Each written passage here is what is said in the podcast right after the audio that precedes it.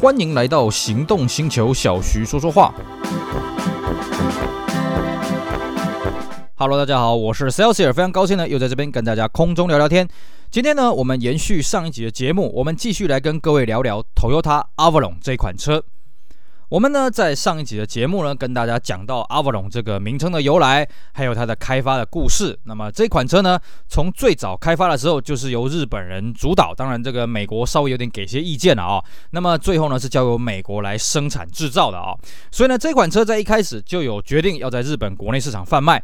那变成说呢，它同时要这个面向日本跟美国，所以它在开发的过程当中呢，有相当多的一个这个意见上的拉扯。毕竟美国市场跟日本市场的思维是不一样的啊。这个需求也是不一样的，所以呢，这个车子如何去兼顾两边的市场呢，就成为一个很大的一个问题了啊。当然了，我们在这个最后的这个销售端的数字来看呢，的确这个车在美国呢卖得很好，但在日本呢，三个字没人要啊。这个这种车子造型也好啦，或者它的这个空间尺寸也好了，真的完全不适合日本当地的胃口了啊。那我们在上一次的这个节目当中，跟大家聊到的是这个车子的开发的过程。那我们有跟大家讲了外观跟内装的一些事情。那我们今天呢，接着讲就是这个第一代阿布隆它的车色啊，它内装颜色的一个选择，以及呢它在这个各个市场的一个表现啊。好，那么阿瓦隆呢，这个车子在日本当地的市场，它的车色的主题呢叫做成熟，因为呢它开发的面向客户呢是属于成熟的大人了哦。那所以日本的这个阿瓦隆的颜色比较少，它有三个啊，都是采用比较浓的颜色。那这个蓝色跟绿色呢，呃，这个稍微提高一点亮度。那剩下一个是很亮的一个珍珠白了啊，就反正这个车色哎没有黑的，各位有没有发现啊？因为它并不希望在日本成为一个旗舰车的一个形象啊。可是呢，相较之下呢，在北美，因为我们上一集有跟各位讲过阿沃龙这个车子呢，在北美呢走的是一个家庭 large sedan 的这个路线啊，所以它它一共提供了十种颜色了啊，光绿色呢就有两种了哦，然后还有银的、白的、黑的啊，然后还有红的，还有一个金的啊。那所以呢，这个日本当地呢，为什么把其他颜色给放掉？我们刚刚有讲，因为他希望呢，不要这个太淡的颜色，要浓一点的颜色了啊。而且呢，红色这种颜色在日本是绝对死路一条啊，所以呢，日本只留下我们刚刚讲的那三款颜色了啊。那至于在内装呢，哎，这边也有些学问可以跟各位讲哦。这个它的内装的颜色有个很特别的颜色，叫做 Adobe 啊。那 Adobe 这个东西呢是什么东西呢？就是呃，是美国南部墨西哥的一种建材的炼瓦了哦，算是这个 Toyota 为了这个 Avalon 新开发的一个颜色啊。它的用意是呢，为了要彰显室内的明亮感，呃，保留这个原始自然的味道，并且据说了它有取材源自于这个日本的这种传统饭店的这种灯光照明了哦。那么这个呃，会选择这个内装哈，有一个考量是什么呢？这个哦，我们都知道啊，这个这种车子至少要所谓的米色内装嘛。那 Adobe 这个颜色呢，其实也被归类到米色内装了。可是它跟典型的米色内装有点真的是有点不同了哦。因为呢，日本人他比较偏好这个所谓偏绿的这种米色内装啊。那美国反而觉得说这种太绿化这种。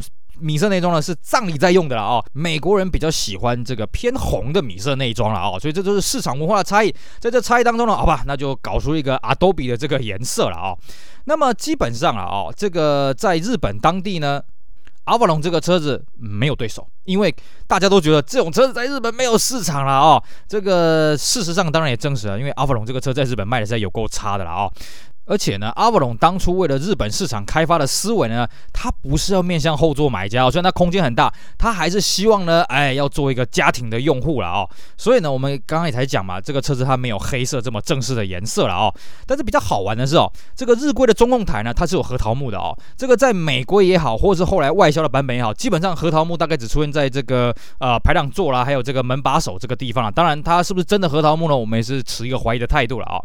那基本上呢，在日本当地呢，它有分两种规格了、哦，这个三点零跟三点零 G 啊，哦，那是在一九九五年的五月呢，才开始从北美逆输入啊，也就是说，北美是在一九九四年年底开始生产上市，那么这个半年之后呢，才到日本去贩卖了、哦。那三点零的售价是两百八十八万日币，三点零 G 的售价是三百一十八万日币了。那基本上这两款车的配备的差异并不大了啊、哦，这个配备差异我们等一下会跟各位讲哦。那这个车呢，在日本当地的经销商是给 Toyopet 这个经销商去贩卖的，因为我们都知道。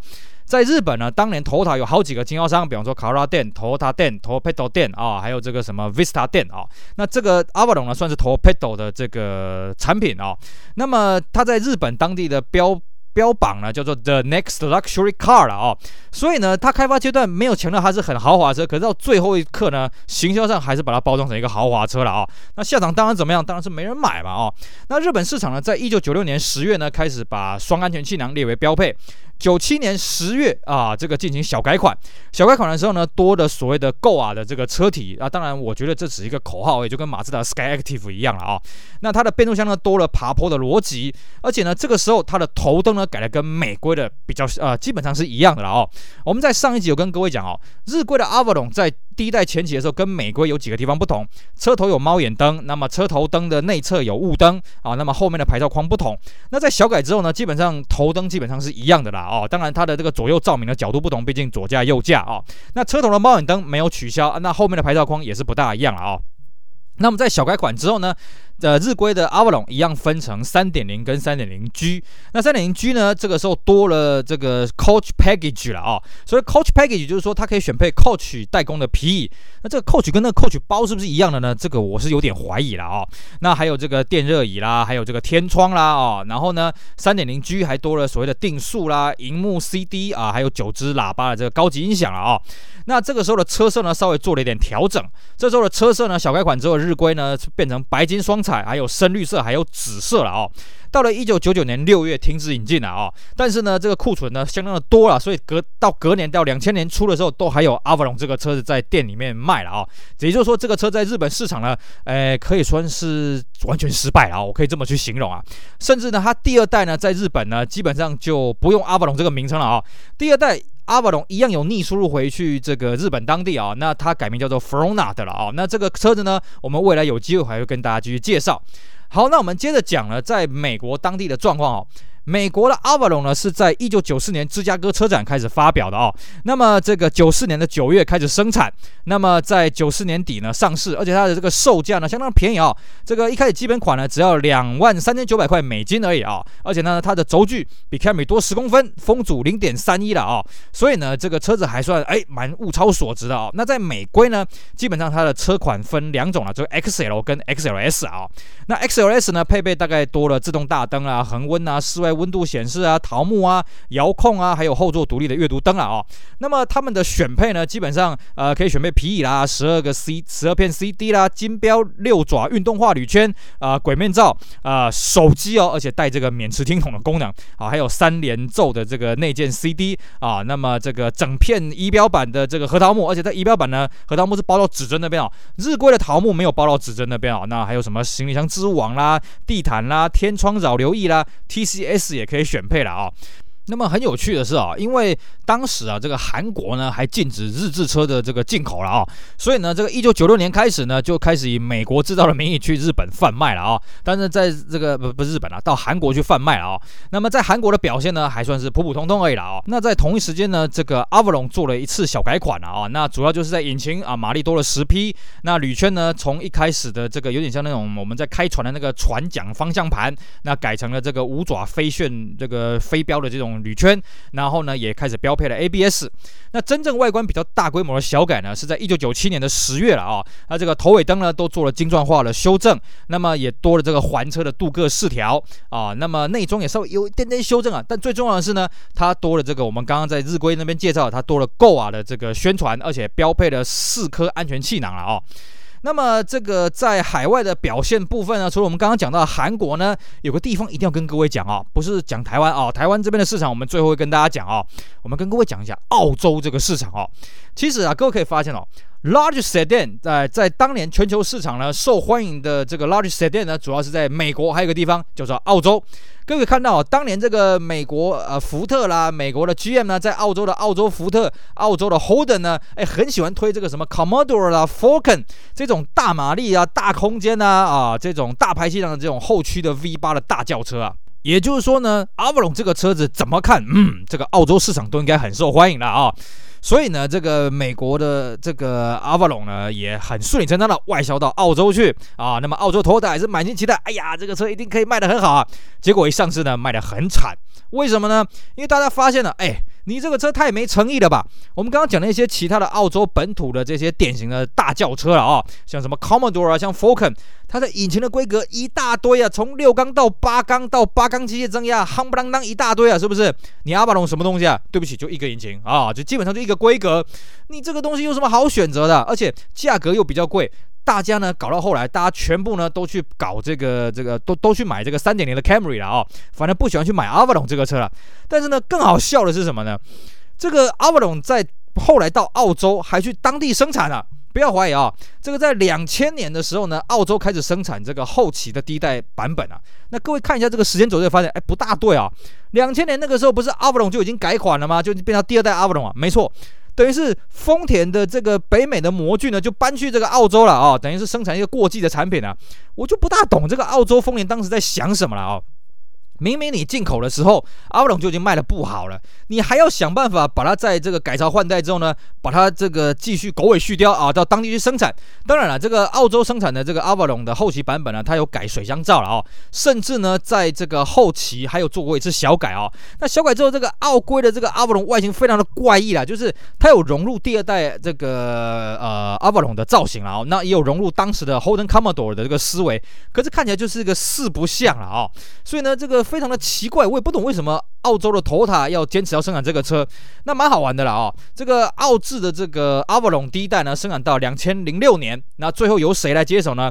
由澳规的 Camry，也就是所谓的 Aurion 来接手了啊、哦。那 Aurion 接手之后呢，哎，这个销量就回来了啊、哦。毕竟还是 Camry 这个光环比较大啊、哦。那另外还有一个小道消息是这样讲了啊、哦，当初呢 Avalon 呢，在这个要在澳洲当地生产的时候呢，当地的这个 Toyota 有觉得说，哎，我们当初进口版的 Avalon 卖的不是很好啊，那我们要不要取个新的名字？所以呢，据说在这个行销的阶段呢，曾经有提出说，那我们叫做这个 Centaur 啊，Centaur 这个意思就是人马座的这个意思了啊，我们要取一个新的名字啊，这新名字新气象嘛，是不是？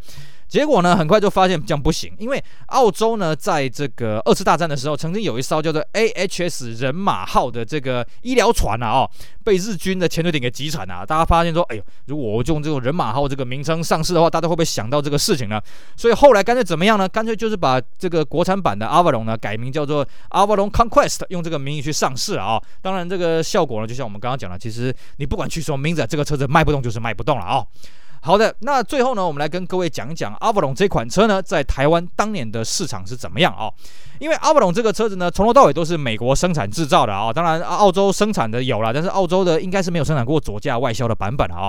那么美国车制造，呃，美国制造关系呢，所以当年虽然台湾禁止日本车进口，不过它是美国制造了，所以它没差，它可以来台湾。